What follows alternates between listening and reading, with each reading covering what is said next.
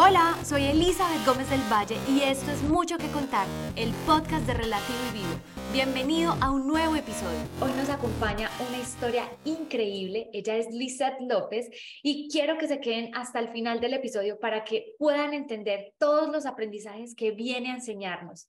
Pero yo voy a dejar que ella se presente Liz, bienvenidísima, mucho que contar. Cuéntanos quién es Lizeth López. Eli, primero muchísimas gracias por la invitación, por esa presentación. Me encanta estar acá y sé que vamos a compartir mucho contenido de valor.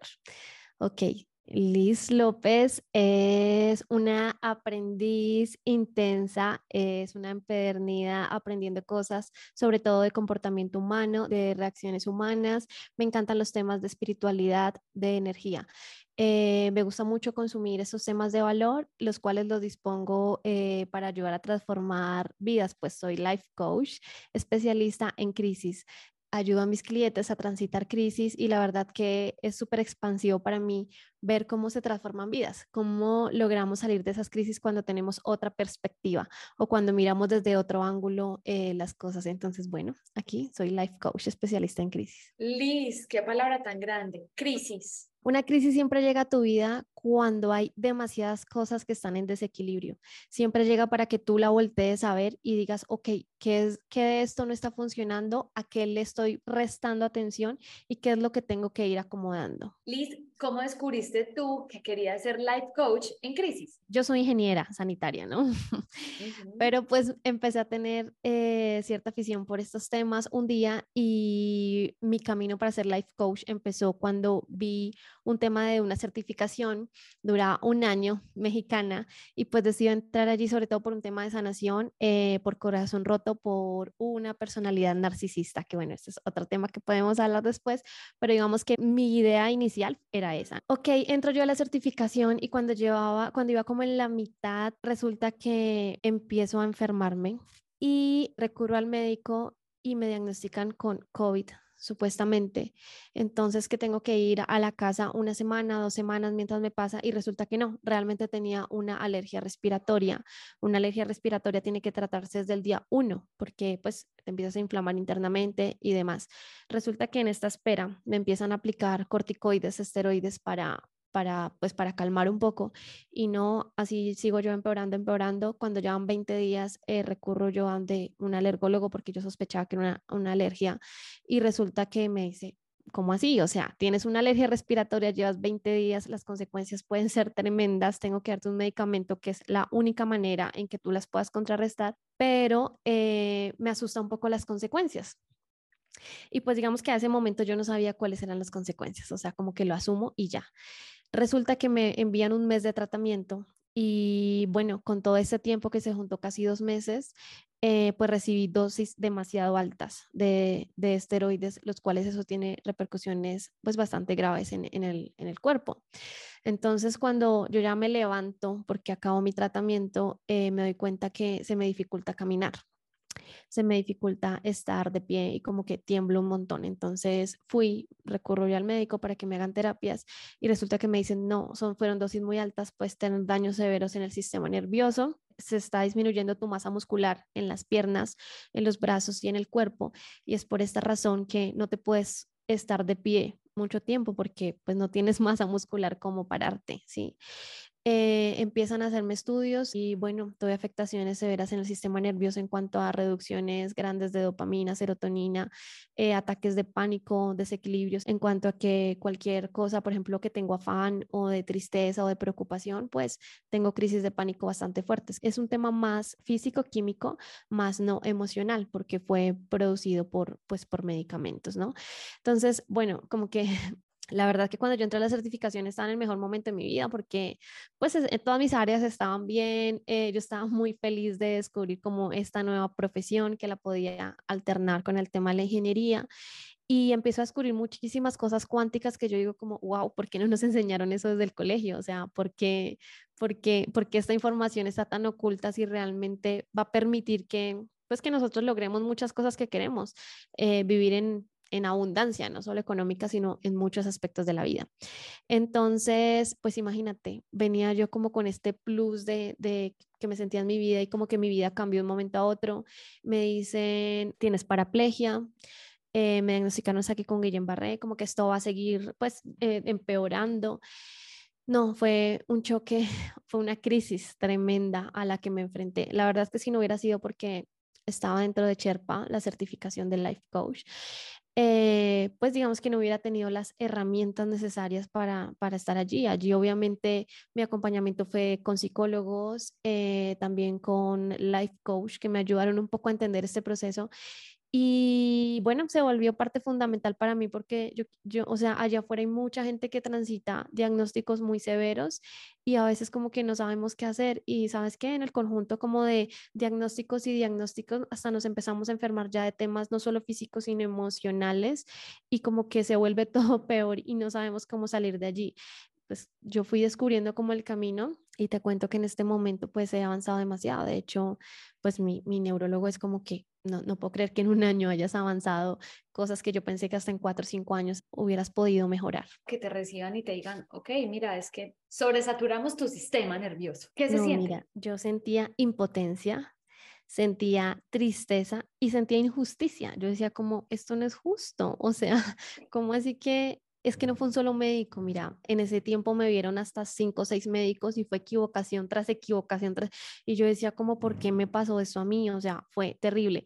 Pero mira que este, yo tengo, desde siempre he tenido una personalidad quizás por, por el tema de, bueno, como me crié y demás, en que como que tú sales rápido de ahí, ¿sí? O sea, cualquier situación que estés pasando, eh, tú eres capaz de salir de ahí. De hecho, me acuerdo oye, muchas personas alrededor que yo decía, mira, eh, me acaban de diagnosticar con paraplegia, no sé si vaya a volver a caminar algún día, eh, como que no sé en qué momento pasó esto. Y de hecho tengo dos personas o tres personas cercanas que me dijeron, ay, tú eres una mujer de retos y esto no te va a quedar grande. Entonces, todo el mundo estaba como tan acostumbrado que siempre ha sido así, o sea, digamos que cosas que nos pasan a todos, yo siempre como que, ok, bueno, la vivo, que tengo que hacer? Salgo de aquí y listo. Y así iba saltando como a la siguiente situación y a la siguiente situación. Y esa no fue la excepción, o sea, podía sonar muy triste y todo, pero mi posición no fue desde, desde me, o sea, me voy a quedar acá sin hacer nada y ya se acabó mi vida. No, mi posición en ese momento fue, ok, hay gente que lo ha logrado, fue lo primero que yo pregunté. O sea, hay gente que ha podido lograr caminar después de esto, esto se puede, no sé, mejorar. Me dijeron, sí, el esfuerzo es bastante, pero sí se puede. Y mi actitud puede sonar eh, favorable en un principio, pero no lo fue. Ya te voy a contar por qué. Entonces mi actitud fue, ok, listo, ¿qué tengo que hacer? No, eh, tienes que empezar a despertar las conexiones nerviosas, tienes que empezar a terapia. Yo me sometí a terapias demasiado duras porque mira que como se me estaba sacando la masa muscular, pues yo tenía muy rígidos los músculos. Entonces estos masajes eran bastante dolorosos, luego que las terapias físicas, este, y yo no importa lo que tenga que hacer, yo lo hago. Mira, yo todos los días me iba dos, tres horas y no mejoraba O sea, pasaban las semanas y no mejoraba. Yo a todo el mundo le decía, no importa, yo voy a estar bien. O sea, en un mes yo voy a caminar, en dos meses voy a caminar porque así he sido yo. Todo lo que me propongo lo logro. Mm. Entonces yo decía como que, ok, la meta está allá y allá voy a llegar, cueste lo que me cueste. Pues imagínate que empiezan a pasar las semanas y yo no logro mejoría y como que yo digo como, ¿por qué si yo todos los días hago algo y empieza a, a, a crecer mi frustración y empiezo a encontrarme con temas ya más fuertes eh, porque eh, los niveles de dopamina y serotonina se me disminuyeron muchísimo y resulta que empecé a tener cosas mentales, o sea, el tema de que como que se me olvidan las cosas, como que yo estoy hablando contigo y te repetía 10 veces y mis amigas eran como, Liz, ya me has dicho eso en serio como 10 veces hoy, yo no, eh, como que me desubicaba pronto y empecé a tener así cosas bastante eh, fuertes, ya el psiquiatra me vio, me dijo como que sí tienes temas, pero no es psiquiátrico, ve al neurólogo. Y bueno, me empiezan a descubrir eh, un montón de desequilibrios que, que eran por el sistema nervioso. Y resulta que no, pues cada vez era peor, o sea, yo enfrenté cosas demasiado, o sea, como que cada noticia era peor que la otra.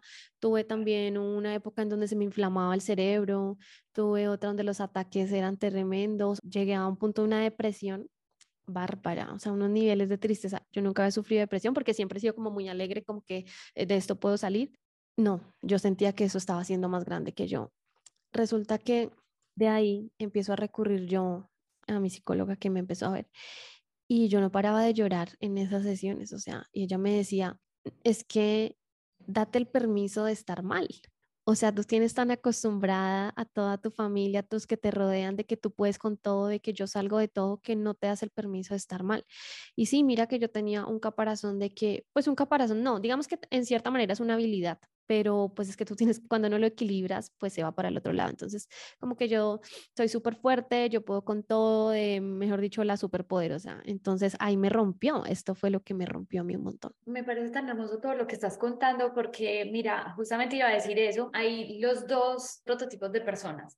Las personas que son súper resilientes y que creo que es una habilidad supremamente poderosa porque te ayuda como con ese e, esa tolerancia a la frustración, como que me caigo pero me levanto, me caigo pero me levanto y cada vez voy adaptando nuevas herramientas para aprender a salir de ese, eh, digamos, hoyo, por así decirlo. Y están esas personas que son todo lo contrario, que son cero tolerantes a la frustración. Entonces, eh, tú lo decías y es encontrar ese balance, ese equilibrio entre ambos. Y, por ejemplo, para las personas que tienen mucha resiliencia, yo me considero muy así, y es como que literal, tú lo pusiste en las palabras perfectas, es como esa caparazón que nos ponemos, o esa capa de Superman, digo yo, esa capa de yo puedo con todo, yo lo voy a lograr, pero es que de alguna manera también nos ponemos la vara muy alta de no me puedo permitir sentir, no me puedo permitir llorar, no me puedo permitir sentir esto que me está agobiando. Entonces, rechazamos la emoción y sin querer queriendo la tapamos y ella sale por otro lado y se empeora la situación. Porque te entiendo perfecto porque mm, yo le he contado en mis episodios y yo padecí fibromialgia, que es como que los músculos se inflaman mucho por el estrés, pero es por lo mismo, como que yo puedo con todo.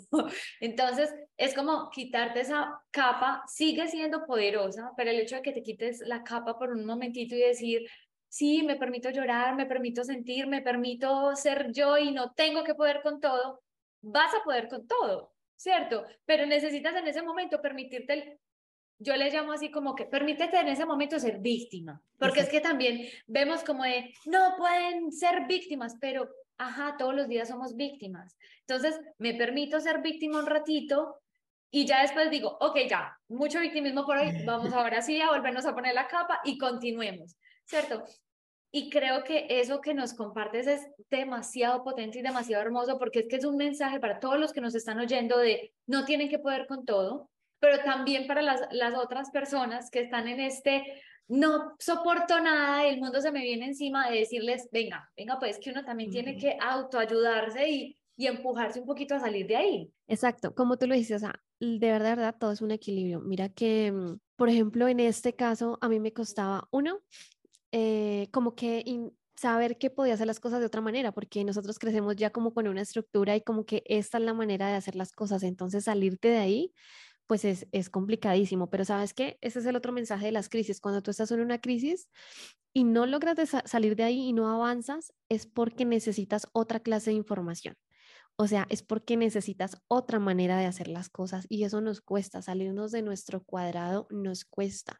Otra cosa que a mí, a mí me retó aquí mucho es que a mí me costaba muchísimo pedir ayuda, por lo mismo, porque yo puedo todo sola, yo soy capaz y pues imagínate, o sea, no podía caminar, tenía que, o sea, me tenían que llevar a todo lado. Yo no podía ir sola a una cita médica porque no es que llegué hasta confundir los horarios de las citas, llegué hasta perder los documentos porque ya te conté que tuve ese tema mental de confusiones, mentales se llamaban. Entonces, como que todo el tiempo tenía que estar dependiendo de alguien y para mí eso era súper frustrante porque yo no estaba acostumbrada a eso. Entonces, como que empezar como, como, como, a ver, derrumbemos todo lo que usted no hacía porque ahora lo necesita, ¿no?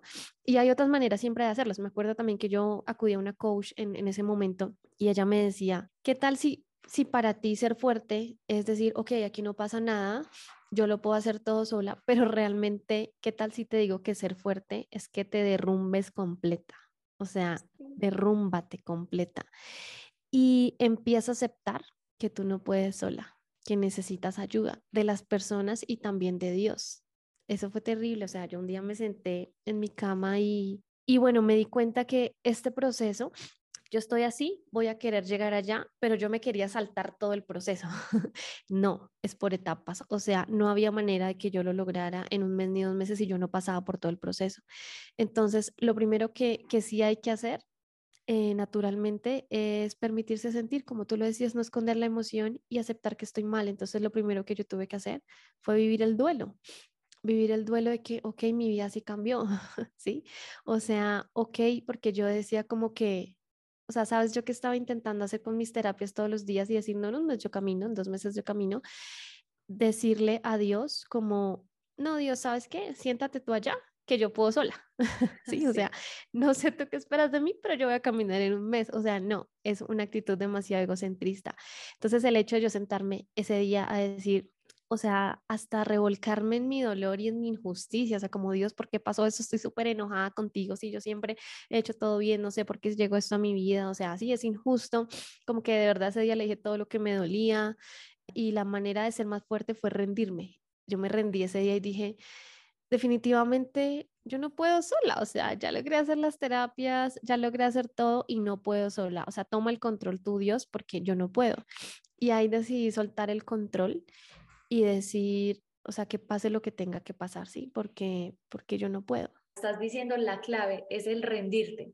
Y yo creo que eso no solamente es para momentos de crisis, sino que hay situaciones que uno dice, ay, pero yo por qué estoy sufriendo con esta pendejada o con esta bobada sabiendo que no es tan grande. Y mira, es tu bobada, es tu pendejada, es importante para ti, o sea, no lo minimices esa batalla de la mente y el corazón ahí que están en esa constante lucha y de alguna u otra manera te están invitando es como que ven, o sea, siente, detente un momentico. O sea, el hecho de que haya frustración, la frustración también viene a mostrarte algo. La frustración viene como señal de que hay algo que tú quieres controlar. Exacto. Hay personas que somos muy mentales. Yo soy demasiado mental. Normalmente las personas que somos resilientes y, bueno, productivas y todos somos muy mentales, pero pues esto nos juega una mala pasada, ¿sí? Eh, también a veces no somos, no nos permitimos ser vulnerables por lo mismo. Entonces, mira que acá eh, quise solucionarlo con la mente, pero era de otra manera que yo no conocía. Entonces yo decía, pero ¿cómo? ok, mira, yo, yo me remontaba a mi pasado y decía, yo todo lo solucionaba así en la vida, se me acababan relaciones de años quizás que pensé que eran para toda la vida, yo como que, no, pues ya, lo siguiente, eh, voy a estar bien ya, y yo decía como, todo eso lo solucionaba así, entonces, ¿cómo? O sea, ¿de qué otra manera soluciono esto, sí? Y no, eso fue súper, súper duro. Y mira que mm, pues una de las grandes moralejas es eso, como aceptar, porque sabes que a veces hubo gente que me decía como, tienes que aceptar las cosas. Y yo, sé, yo decía, las estoy aceptando porque ya sé que no puedo caminar, pero sé que lo voy a lograr y lo quiero lograr. No, el hecho de que tú cambies lo que está pasando, que quieras cambiar, que las cosas que están pasando en este momento es no aceptarlas, es querer que sean como tú quieres, no como la vida quiere, ¿sí? Entonces, eh, eso es una forma de no aceptar, aunque parezca que sí estoy aceptando. Entonces, darme cuenta de eso eso me costó meses y me costó muchas lloradas. Y es que en el fondo uno dice, ay, sí, sí, sí, yo acepté, ¿cierto? Pero es lo que estás diciendo. Pregúntate y siente, ¿de verdad estoy aceptando esto? Y yo creo que le tenemos miedo al decir rendirte, pero rendirte y aceptar no es renunciar. O sea, es que es tú sueña, tú visualiza que puedes volver a, a, lograr todo lo que quieres. Por ejemplo, en el caso de Liz, yo voy a volver a caminar, voy a volver a recuperar mi vida y mucho más, ¿cierto? Pero no ponerte tiempos, porque es que solamente el tiempo también te va poniendo una exigencia. Yo tengo que caminar en un mes.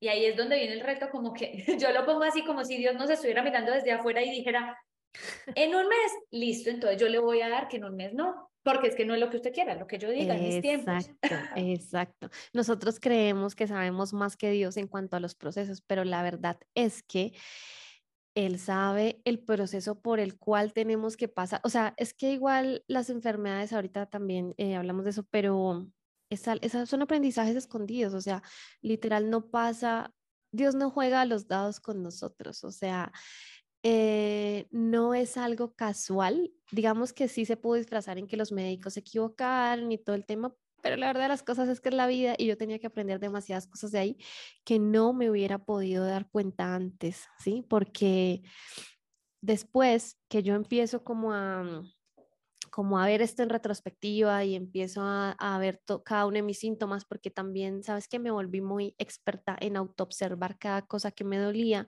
y entendí que había detrás de todo eso que me dolía. Por ejemplo, el tema de, mm, de las piernas, las piernas que quieren decir que las piernas te permiten caminar, avanzar, ¿no? Entonces me estaban tratando de detener detener para qué, tenía que buscar yo para qué. Ese y con muchos otros síntomas. Y en este caso, yo me di cuenta que, mira, cuando una crisis llega es porque muchas cosas están ya desequilibradas. No llega porque algo hiciste mal y ¡pum! llegó una supercrisis. No. En mi caso ya habían avisos, pero yo no los había tenido en cuenta. Dos o tres años antes, bueno, yo ya te conté que soy ingeniera sanitaria, trabajaba con el Estado, duré cinco años y medio trabajando con el Estado. Y bueno, era un trabajo bastante exigente. Yo, mira, habían días en que yo salía a la una de la mañana, Mm, llegaba a las 6 de la mañana, o sea, me olvidé mi vida familiar, social, por estar trabajando, porque esa era mi prioridad, porque yo tenía que cumplir, me alimentaba mal, porque con qué tiempo eh, comía cualquier cosa. Bueno, o sea, de verdad un desorden que todo era prioridad menos yo, ¿sí? Entonces, me acuerdo que una vez un tema de sufrir un accidente también en una pierna y no, no, o sea, no podía caminar 20 días. Mira, yo decidí no tomarme los 20 días por seguir trabajando ¿Y por qué? Porque decidí que no me suspendieran contrato, eh, por no pelear con mis jefes, pues bueno, ¿sí? Entonces, como que ahí la vida intentó decirme, detente que esto no está y no le hice caso. Un año antes de enfermarme, también sufrí un golpe bastante fuerte en una rodilla y nuevamente me quedo yo cuatro semanas eh, inmóvil. Y eran, mira, eran cosas no tan grandes como el tema de la paraplegia que ya me la habían diagnosticado, pero pues era la vida diciéndome, usted tiene que atenderse, o sea, porque también, mm, no sé si los demás se familiaricen con este tema de los eneatipos, yo soy eneatipo 2, el cual somos muy serviciales, entonces muy a todo el mundo, yo siempre tengo que estar bien, si que tú qué necesitas, o sea, lo que tú necesites, yo aquí estoy. Entonces en ese, en ese rol de, de, de ser servicial, pues uno se abandona. Entonces ya tenía muchos avisos y no, no los atendí. Por eso te digo que pues que no viene así como coincidencia, sino que es la vida tratando de decir. Y no había otra manera, ¿sabes? Yo ahorita lo veo y digo como que, fue madre, o sea, sí fue algo súper fuerte. Pero yo no hubiera podido aprender todo lo que aprendí de otra manera, porque como siempre todo está bien, todo quería estar perfecto, pues tenía que ser algo supremamente duro que de verdad me derrumbara para que yo entendiera que era pedir ayuda, que era ser vulnerable, que era aceptar estar triste, que era priorizarme. Yo, porque a mí me tocó dejar de trabajar, un tiempo me tocó, de hecho todavía, o sea, yo día de por medio tengo que estar tres horas en terapia, ya no en esas terapias que estoy, ya en otras más avanzadas, pero tengo que dedicarme mucho tiempo mensual que para ir al neurólogo, que los medicamentos, tengo que cuidar mi sueño. Ah, bueno, eso es otra cosa. Yo tuve que establecer rutinas en las que yo todos los días tengo que levantarme, meditar un tiempo, leer, escribir como que estabilizar mi sistema nervioso, cosas que yo antes no hacía porque vivía en el afán de los días. Ahora o me toca o puedo sufrir una crisis de pánico en cualquier momento. Entonces, eh, digamos que, que, esto vino a, a, cambiarme la vida y a que me cuidara yo. Mira que yo nunca imaginé, pues digamos, el gimnasio, no, el ejercicio, no, como que no era mucho para mí. Eh, de hecho, hasta el comer saludable, yo decía como que, ay, no, es aburrido, o sea, prefiero las cosas que tengan sabores más ricos. bueno, sin saber, porque ahora como delicioso, pero saludable. Y, y mira, la enfermedad me llevó a mí porque ahora eh, tengo que asistir el gimnasio, no porque quiera, porque me toca. De hecho, la fisiatra dijo que si en algún momento yo dejaba de ir al gimnasio, pues podía devolverme hasta, hasta no poder pararme de la cama. Entonces, no es una opción. Y bueno, a veces digo como que gracias a todo esto, la misma enfermedad me dirigió a la vida que sí necesitaba tener para cumplir mis sueños, ¿sí? es que yo creo que me va a dar algo con este episodio, porque es que todo lo que dices es demasiado, demasiado, demasiado hermoso y demasiado coherente, o sea, tiene toda la coherencia de la vida y me recuerda cuando a mí me descubrieron que tenía fibromialgia, mm. fue una vez que yo iba a trabajar, me levanté a las 3 de la mañana, yo trabajaba en ese tiempo como azafata y la pierna no me reaccionó, no me respondió y me caí. y, y, empecé a ver borroso y con náuseas, no sé qué. Y me empezaron a hacer exámenes, exámenes, y me dijeron, no, no, no, pues no, como que no hagan con el chiste, no, es que todo está perfecto. Sí, es como un esguince o alguna cosita así, una, eh, alguna cosa, pero nadie daba con el chiste. y cada vez se volvieron más fuertes y más fuertes y más fuertes y nadie, nadie, nadie, hasta que ya después como a los dos años, tres años, alguien por allá dijo, no, es que eso se llama fibromialgia, lo que te pasa es como una enfermedad invisible, ¿cierto? O sea, literal no te pasa nada, eh, como grave, pero lo que sí pasa es que se te inflaman los músculos y eso duele tanto que te impide moverte. Y literal, yo lloraba y gateaba del dolor porque no me podía parar. Entonces era tan, tan fuerte, tan fuerte que yo me sentía aún más frustrada, me sentía más triste porque yo quería hacer un montón de cosas y no podía. Y yo decía, pero ¿por qué? ¿Será que me voy a morir? Pero si todos los exámenes salen buenos, entonces, ¿qué está pasando conmigo? Entonces empiezan todas esas culpas y a cargarte y a cargarte y a cargarte, que la verdad no te llevan a nada bueno. Entonces, el látigo no te sirve. Y después de chocarme con un montón de cosas y empezar a, como lo que tú dices, tocar fondo y una decir, bueno, ¿qué es lo que está pasando? ¿Qué es lo que está pasando? Ahí es cuando tú te vuelves más creativo y dices, bueno, está, hasta el momento no me está funcionando este plan A, vámonos por otra ruta y vamos a intentar otra cosa. Y ahí me di cuenta que eran mis emociones que estaba callando y que me estaba tragando y que estaban hablando por otro lado.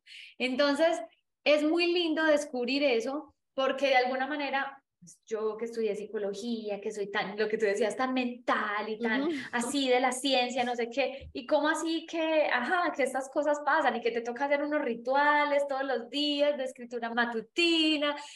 A mí ya no me pueden faltar, mis, todos mis días hago toda mi, mi lista de cositas que me gustan, ¿cierto? Que, me, que siento que me favorecen.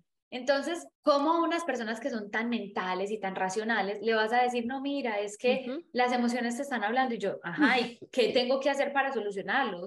Es que llore y yo, pero es que no me salen, no me salen las lágrimas. Y el doctor simplemente me dijo, mira, esta es una condición con la que tú tienes que vivir todo el resto de tu vida y no te estreses. No te estreses. Yo salí de allá indignadísima diciendo, no te estreses. Claro, como a usted no es el que le está pasando. ya solamente de escucharlo me estoy estresando. Entonces, yo empecé esa lucha de decir, no, pero es que si yo soy una mujer sana, no, no, no, no, ven, investiguemos. Y empecé a investigar, investigar, investigar todo esto de la biodescodificación y todo este tema que efectivamente descubrí que obviamente mis emociones sí me estaban hablando. Y eso es toda una clase completa de lo que uno puede aprender de, de, su propia enfermedad, por así decirlo. Pero yo pienso que lo mismo que te tomó enfermarte y todo lo que tú utilizaste para enfermarte, emocionalmente hablando, todo eso también lo tienes que invertir para sanarte.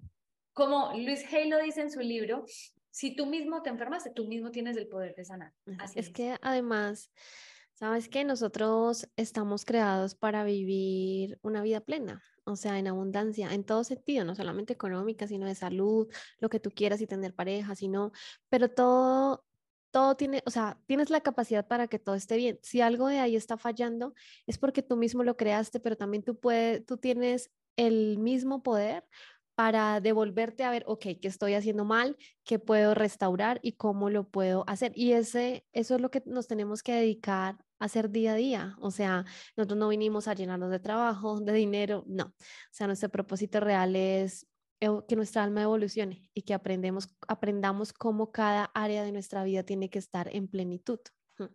Me encanta totalmente. Y algo que yo he descubierto en mí, porque yo creo que pues, las tareas en el fondo se parecen y es que yo aprendí que algo que necesito recordarme a mí todos los días es disfruta el proceso, disfruta el proceso, disfrútalo, porque es que cuando uno suelta el resultado, empieza a llegar más rápido el resultado.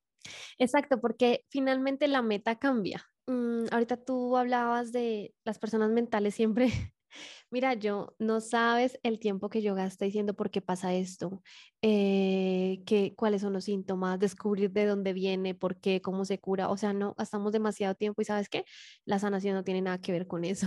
O sea, da lo mismo si sucedió por esta razón, si la otra no, es lo que va de fondo. Entonces, yo soy una persona muy de tiempos, también lo mencionaste.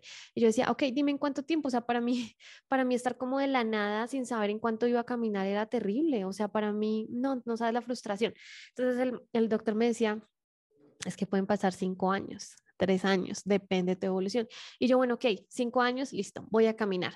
Y yo solté eso, o sea, como que ya sé que voy a caminar, sí voy a caminar, Doc, si, si, logras como ir más rápido que el tema de la enfermedad, que pues era un degenerativo, pues digamos que lo logras. Y yo, ok, lo voy a lograr, listo. Entonces esa va a ser mi meta, pero la solté. O sea, mira que yo solté ya, o sea, sé que lo iba a lograr siendo constante y listo. Y cuando lo solté, exacto, empecé a tener resultados en todas las áreas de mi vida. Yo dije como, esta meta ya no es caminar, o sea, literal mi meta ahora es como estar bien día a día, intentar que las crisis me disminuyan. De hecho, en este momento, eh, por ejemplo, yo amo bailar, amo bailar estar en tacones, me encanta, o sea, poderte tú poner unos tacones y poderte sentir fuerte, son cosas que yo no puedo hacer. O sea, si te bailo ahorita una o dos canciones es mucho porque si ya aumenté mi tiempo de estar de pie, pues yo no puedo como hacer una fila en un banco, este, bailar toda la noche, ¿no? Y para mí me frustra un montón porque a mí me encantaba ponerme tacones, no, ni lo piensas, o sea, aún no, aún no estoy ahí, ¿sí? Pero sabes qué, o sea, no sabes cuánto yo veía fotos en taconada, videos bailando y yo decía como extraño demasiado eso. Ahora no. Ahora, ahora no, ¿sabes? Ahora yo voy como que, a mí me encanta bailar, pero sé que lo voy a poder hacer. ahora puedo hacer una canción, pues bailo una canción, me canso, más tarde bailo otra y sé que en algún momento lo voy a hacer. Los tacones, ay, bueno, ok, en ese tiempo me podía poner tacones, pero era esta mujer. Ahora soy otra, ahorita soy otra versión, soy, estoy, o sea, me armé nuevamente, ¿sí? Entonces es también entender que yo no estoy enferma, ¿sí? O sea, soy una persona sana que transité por una enfermedad. O sea, la enfermedad no nos identifica, ¿sí? Eh, simplemente pasé por un proceso porque necesitaba aprender ciertas cosas y mira que a veces nosotros nos enojamos, nos enojamos con la enfermedad y yo pasé mucho por eso porque estoy enferma, porque no puedo hacer esto, eh, porque no puedo salir a tomar unas copas, porque a mí me gustaba salir compartir, ¿no? Yo pues digamos que tuve que un año, más de un año sin tomarme absolutamente nada y yo decía como, ¿por qué esto? Y luego digo, no, eso fue un regalo. Entonces nos enojamos a veces por sentirnos tan mal y, no es al contrario, o sea, es la enfermedad, viene como que, ok, es que tenemos que corregir esto que está fallando, esto no está siendo sostenible para ti en este momento. Si no está siendo sostenible, ¿de qué manera lo estoy viendo? Si no he mejorado, entonces preguntarme, ¿de qué manera lo estás viendo que todavía no has llegado con lo que tienes que aprender? ¿Sí? Eh, qué es lo que tienes que cambiar, qué es lo que viene haciéndote tanto daño que caíste en esta enfermedad. Entonces, al contrario, no es para renegar, sino decir, ok, la enfermedad viene a avisarme qué es lo que tengo que cambiar, o sea, me está dando una oportunidad para volver a hacer las cosas. Entonces, a la final es un regalo. Total, total. Y qué difícil también uno verlo con esos ojos, porque es que cuando uno está ahí sumergido en el dolor y el, pero es que cómo me vas a decir que le agradezca esta enfermedad? o sea, si me está impidiendo todo. O sea, es una locura cuando nos dicen eso. Y, pero es, es ese volver a acepta con amor esto que te está pasando, porque al fin y al cabo tú eres esto, tú no eres esa enfermedad, lo que tú decías. Por eso hay que vivir el proceso, por eso tú no tienes que saltarte desde te enfermaste y el resultado de que no, tú tienes que pasar por un duelo, tienes que pasar por una aceptación, hasta tienes que pasar por el hecho de buscar, buscar información, o sea, mentalmente también, bueno, tienes que pasar por esa etapa, pero al final tú te cansas y ves que tienes que rendirte y tienes que soltar el control y tienes que quitar la resistencia porque sabes que en la vida, o sea, es muy curioso cómo nosotros pensamos que podemos diseñar nuestra vida y queremos que las cosas pasen como nosotros queremos, pero así no es la vida. O sea, la vida pasan cosas y nosotros nos tenemos que acomodar eso, no al contrario. Entonces, cuando tú creas una resistencia, pues sufres, porque cuando tú no fluyes con la vida y la vida todo el tiempo te trae cosas, pues tú vas a sufrir porque estás generando resistencia. Entonces. Total, y, y la cosa es como, cómo generar esa certeza de que todo va a estar bien, pero es que no se trata de generar esa certeza tranquila, no, todo va a estar bien. O sea, en el fondo sabemos que todo va a estar bien, pero es ese proceso de aceptación, vivir en aceptación constante, en disfrute constante con tu actualidad. Sueña, desea, ¿cierto? Anhela, pero suelta el resultado. Siempre como que la invitación vuelve al confiar con el corazón, con la certeza.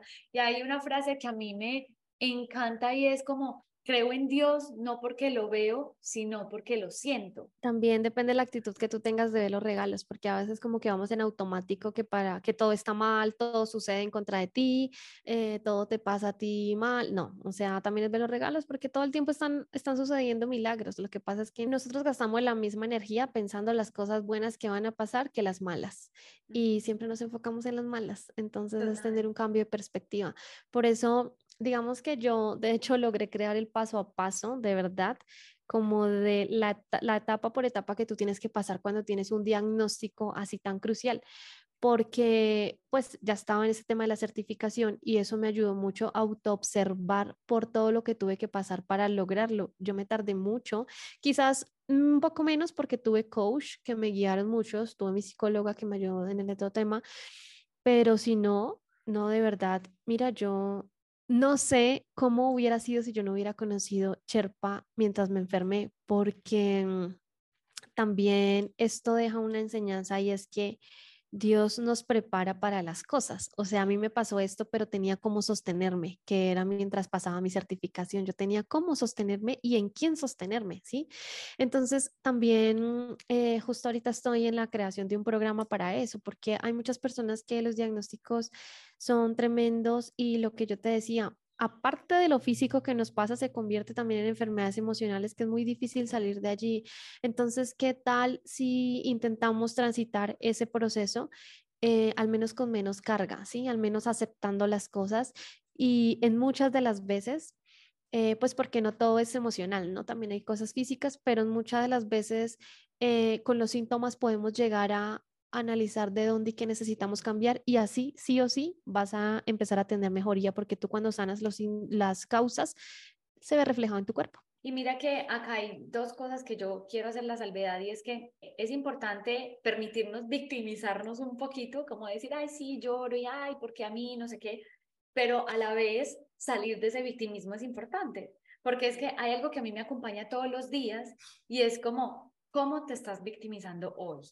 Todos los días, porque yo creo que todos los días nos victimizamos cuando uno dice, ay, y esto, y el desayuno, y con cositas tan mínimas que terminan cargándote y terminas el, la noche agotado, cansado, dices, no, qué pereza, ya es hora de acostarse a dormir porque mañana toca madrugar, no sé cuánto, y termina todo volviéndose un caos que ni disfrutas tu vida. Entonces es, es como que entras en esa rutina del día a día y te, se vuelve todo cíclico, cíclico igual y el momento es ya, hay que salir de ese, de ese bucle que no para. Sabes que no lo había visto así, pero es súper importante porque para evitar caer en una crisis, o sea, es crucial que tú autoobserves las decisiones que tomas en el día a día. Eso que acabas de decir de, de, analizar qué tan víctima me estoy sintiendo hoy, te va a ayudar a decir diferente diario, ¿sí? Entonces, cuando tú eres consciente de las cosas a diario, pues quizás vayas a prevenir una crisis de este tipo porque, porque te vas fijando en las pequeñas cosas, ¿no? Que esas pequeñas cosas si no se atienden van sumando hasta que caes en una crisis. Entonces, lo que tú dices es una medida preventiva. Totalmente. Y una pregunta, por ejemplo, hay muchas personas que uno le dice y les cuenta la historia de uno ¿cierto? Y eso que, si te soy honesta, o sea, yo sé que hay miles de personas que tienen padecimientos mucho mayores a los míos, sino que obviamente todos vivimos la historia desde nuestra posición. Entonces, cuando te dicen, es que tú creaste tu enfermedad, hazte cargo de lo que hiciste para manifestarla. Y uno es como que, ¡Ah! no, eso es una ofensa. o sea, es verdad. es verdad, pero se siente como un balde de agua, como de, no, como así, yo, yo no manifesté mi enfermedad, yo no quise tener cáncer, o yo no quise sufrir fibromialgia, o yo no quise sufrir de esto, así, se vuelve así, pero la realidad es que sí lo manifestaste. Es verdad, o sea, es verdad, pero, pero sí tienes que tener mucho tacto porque si tú te lo dices a una persona que cero espiritualidad, que aparte es víctima de la vida, o sea, va a decir como, o sea, qué poco empática eres, es que tú no sabes todo lo que yo estoy sufriendo con esa bomba que usted venga y me diga que es culpa mía, ¿sí? y bueno, no es que sea culpable, pero, pero, pero es que también ahí está el significado de las palabras, ¿no? Porque así como somos responsables, el hecho de que nosotros hagamos parte de la ecuación también quiere decir que somos parte de la solución. Y eso también es un regalo. Y es como lo que decía yo ahorita, o sea, no tampoco te sirve de, nada darte látigo por, o sea, está bien, bueno, manifestamos nuestras enfermedades, manifestamos nuestra realidad, pero también es ver el regalo, lo que tú decías, ver el regalo que tú misma trajiste a tu vida. O sea, manifesté esta enfermedad, pero solo con el propósito de todo lo que he aprendido a través de ella. Por ejemplo, tú, estoy montando mi curso para ayudar a otras personas ya a transitar esto.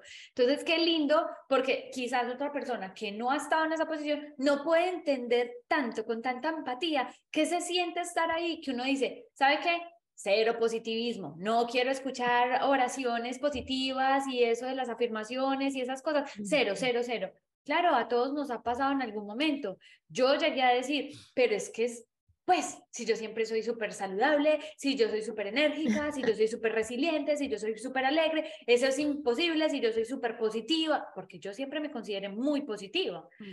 Pero era una parte de ese positivismo tóxico de, sí, todo va a estar bien. Y la verdad es que tú tienes que ser honesto. O sea, ese es el primer paso, ser honesto contigo mismo y decir, ay, ¿cómo nos sentimos? Quiero vomitar, de verdad me siento súper mal, nadie me entiende, todos me odian. O sea, es, es esa honestidad contigo mismo, de, pero de diálogo interno. Tú contigo mismo decir, ven, yo te acompaño porque es que nadie más te va a entender como yo te estoy entendiendo en este proceso, pero compasión también, compasión, que vamos a salir de esta juntas. ¿Cuándo? No sabemos, pero vamos a salir, vamos a poner toda nuestra parte para hacerlo. No, pues somos iguales, o sea, tal cual. yo tenía la misma posición y, y el mismo positivismo y que a la final, no, o sea, no es que no seamos positivos, ni no es que no seamos, digamos, así como tú dices, como que yo puedo, yo, no, porque siento que son habilidades que adquirimos quizás por ciertas circunstancias de la vida que, pues, que pasamos cuando niñas o bueno, eh, pero lo que decíamos al principio, definitivamente hay que equilibrarlas porque cuando la balanza está por otro lado, pues como que la vida viene como que, a ver, equilibremos ya. y a veces, muchas de esas veces no nos gusta. Pero, pero mira que digamos que la, la idea sobre todo que yo quiero dejar, si, si digamos una persona que esté pasando por algún diagnóstico complicado en este momento, es algo inmediatamente que puede escuchar, es que no te preocupes, o sea, las crisis nos transforman, ¿sí? O sea, las situaciones duras vienen a transformarnos y digamos que aquí viene una ideología mía y es que cuando las circunstancias no cambian, tienes que cambiar tú. Sufrimos por la resistencia al cambio. Nos resistimos a querer cambiar. Y a veces ni siquiera me, me, incluyo porque he sido de esas personas que en crisis siempre dice, bueno, bueno, ¿qué más tengo que hacer? ¿Qué más tengo? Ya, ya, yo me sé la teoría, yo me sé la teoría. Bueno, ¿qué más tengo que hacer? Punto A, punto B, punto C, punto D. Y se me olvida que es que es una vida. Es una vida. Hay que sentir. No es una receta. No es una receta como un checklist, como ya hice esto, ya hice afirmaciones, ya hice esto, ya hice escritura curativa, ya hice, ya hice. No, bueno, o sea, súper que te ayudes con todas estas cosas porque yo lo hago todo el tiempo, pero también como que ya, o sea, quítate ese chip de que esto es un checklist y simplemente vívela siéntela, es tu vida, ok, me permito toda esta calma, este dolor, esta frustración, esta felicidad, todo lo que te traiga ese, ese momento, porque es tu momento especial de escucharte a ti mismo. La enfermedad viene también a eso, o sea, a que tú te escuches, te aprendas a entender, autoevaluar, autoconocer. O sea, sí, es un regalo mal envuelto.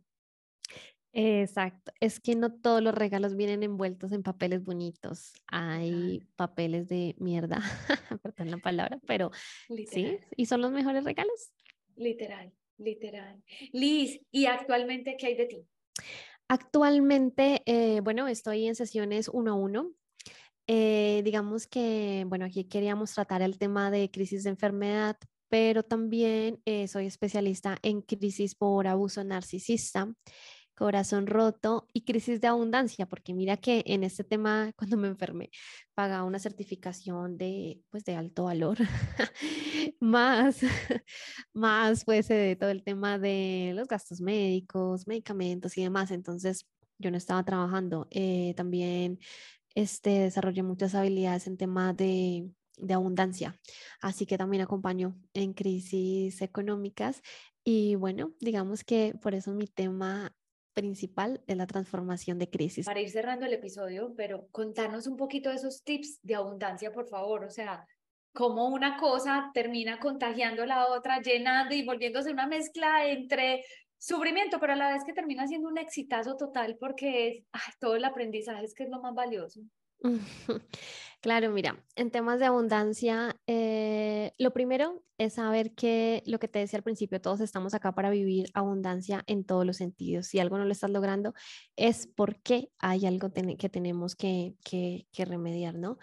Eh, está al alcance de todos tenemos lo que queramos, eh, lo que nos propongamos, lo que queramos soñar. tenemos que trabajar principalmente nuestras creencias. Hay muchas creencias limitantes que, por ejemplo, el pensar que tenemos que sufrir para alcanzar algo, para conseguir algo. Esto no, eso son cosas que aprendimos desde nuestra casa.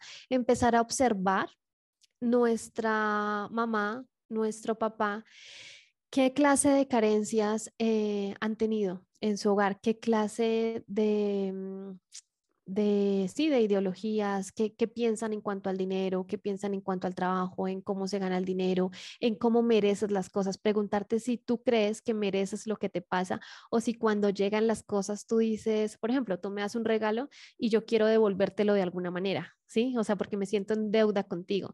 Entonces, trabajar en nuestro merecimiento creo que es la principal de todas las áreas de abundancia, no solo económica de todas, porque somos merecedores solamente por el hecho de existir, no porque tengas ni que devolver cosas ni que hacer algo más. Uno, eso. Dos, analizar, sí, nuestros, nuestros padres, nuestras madres, qué estamos repitiendo y qué de esas ideas nos sirven para llegar a donde tenemos. Entonces, por ejemplo, eh, no sé, quiero tener independencia económica y digamos que no esté preocupada por mis deudas y demás. Me sirve pensar que mi mamá pensaba todo el tiempo en que no nos va a alcanzar. sí, o sea, eso no nos sirve. Entonces empezar a cuestionarme todas esas ideas en el día a día, como decir, ok, ¿qué pienso? Eh, desechar las que no nos sirven y empezar a cambiarlas por otras. No es dejar de pensar eso, sino cambiarlas por otras.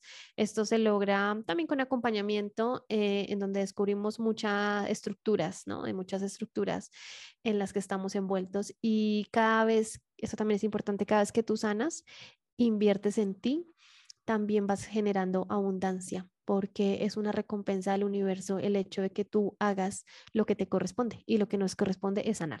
Cuando estuviste en esos momentos de no me siento abundante, me siento enferma, me siento súper mal, o sea, no puedo estar peor, ¿lograste manifestar algún milagro, por así decirlo, algo que tú dijeras, ¡Ah! No contaba con esto y wow, el universo me sorprendió. No, es muy difícil, ¿sabes por qué? Porque estamos en un mundo energético, ¿sí? Todo es energía. Entonces, si tú quieres dinero, si tú quieres salud, esas cosas, digamos que en la escala de energía, eh, están en lo más alto, ¿sí? Y cómo llegamos a ellas, nosotros tenemos que estar en una frecuencia vibratoria que sea la misma de esas cosas. Si yo estoy pensando en que escasez, en que no me alcanza, en que no me voy a recuperar, pues estoy en una energía mucho más baja que las cosas que quiero, entonces no lo voy a lograr, ¿sí? Obviamente si hay luces, hay personas que se aparecen porque, bueno, creo en Dios, en esta energía creadora, ¿no? En esta energía en que también te pone los recursos que necesitas para, para, para, hacer lo que necesitas, para estar donde tienes que estar. Siempre tienes los recursos que necesitas, ¿sí? Eh, para sostenerte, para subsistir, pero nosotros no, vivimos no vinimos a subsistir, venimos a vivir una vida pues en base a todo lo que queramos. Entonces, definitivamente para que tú vayas subiendo en esa escala energética, tienes que empezar a limpiarte de esos pensamientos y las, em, para que tus emociones, porque si tú piensas algo negativo, pues te vas a sentir mal. Si tú piensas algo positivo, vas a sentir bien. Entonces, empezar a, a desechar esos pensamientos negativos para que tus emociones empiecen a subir y lleguemos a un nivel vibratorio en donde nos encontremos con cosas de energía alta como el dinero y la salud y el amor. Pero mira qué lindo que has hasta ahorita ya has manifestado mucha salud para ti. Claro, claro que sí, muchísima. O sea, bueno, la gratitud es otra, la gratitud es otra llave que nos permite subir en la escala energética. Entonces, sentarte tú y agradecer por lo malo también es otra manera de, si tú no sabes cómo hacerlo, agradece como yo me tuve que sentar a decir gracias por esta enfermedad y yo decía como, ¿por qué tengo que agradecer por esto? No, hay que hacerlo, porque eso es lo único que cuando tú agradeces por lo bueno, eh, se potencializa. Cuando agradeces por lo malo, se transforma. Entonces es una gran llave. Para que las personas te contacten, cuéntanos cómo pueden conectar contigo. Mira, me pueden buscar en Instagram como Liz López Life Coach. Allí o sea, yo estoy abierta, eh, si pueden, me pueden escribir un mensajito, digamos, a contarme de pronto qué crisis están pasando, si es el tema de una enfermedad, podemos, eh, yo les envío el link, podemos planear una sesión de transformación en donde la idea es conocernos y ver si conectamos, porque esto del life coach es más ver si conectamos con la persona. Entonces, sí, sí, eh, digamos que esa sesión eh, pues es de, conocimiento y de ahí para allá ya nos ponemos de acuerdo. Y también en el directorio de Sherpa, que pues yo creo que tú dejas el link aquí abajito, pero en el directorio Sherpa pueden encontrar mi nombre Liz López, allí pueden leer mi historia, pueden ver el video de todas las cosas a las que me dedico, por qué me dediqué a esto. Y además allí hay un regalito que quisiera aprovechar pues para, para ofrecerlo. Hay un regalito y es un journaling que hice yo en algún momento porque en ese tema de la enfermedad y todo escribía, bueno, aún escribo todos los días y yo adquiría journals que como que no, no me gustaban porque como que había muchos espacios para llenar, como que no me servían, entonces yo creé el mío de hecho, al final del journaling, tú puedes poner, digamos, día 1 de junio, eh, me sentí triste o feliz, triste o feliz por mediante caritas. Y al final del mes, tú ves si estuviste, ¿qué predominó más? Si que estuvieras bien o que estuvieras sintiéndote triste. Y ahí como que vas a lo que escribiste y te das cuenta qué tema de pronto está desbalanceado y tienes que trabajar. Y es una forma de autoconocimiento, pues, económica, gratis, pues, y bastante práctica en donde tú puedes empezar. Entonces, ahí en el link del directorio Sherpa o abajito en mi Instagram está para que descarguen el regalito, gratis. Mejor dicho, voy a ir corriendo ya a descargar ese journalist. Acá les voy a dejar las redes eh, de Liz etiquetada para que vayan y la busquen y conecten con ella. Y por favor, si usted conoce a alguien que esté pasando por una enfermedad, por un momento difícil, por un momento en el que no se siente abundante, compártale este episodio. Usted no sabe a quién le puede transformar un poquito, un poquito, su corazón, su mente, su emoción, lo que esté viviendo con escuchar una historia como la de Liz. Gracias por estar aquí, Liz. No sé si quieres dejar un último mensaje, decir algo final. Que nos acostumbremos a transitar la incomodidad. A veces queremos todo ya rapidito y como que esos momentos que nos retan no los queremos, pero la incomodidad siempre nos trae regalos también, nos ayuda como a retarnos más. después de que tú atraviesas la incomodidad, siempre vas a encontrar allí algo del otro lado que te va a servir demasiado, que siempre tengas paciencia en los, en los, mm, en los procesos y que no olvides que la vida sucede como tiene que suceder. Gracias, Liz, y gracias a todos por estarnos escuchando. Hasta la próxima. Chao. Esto es todo por hoy. Gracias por sintonizarnos. Nos vemos dentro de ocho días con un nuevo episodio. No olviden seguirnos en nuestras redes sociales arroba mucho que y en nuestra comunidad arroba relativo y vivo. Gracias. Chao.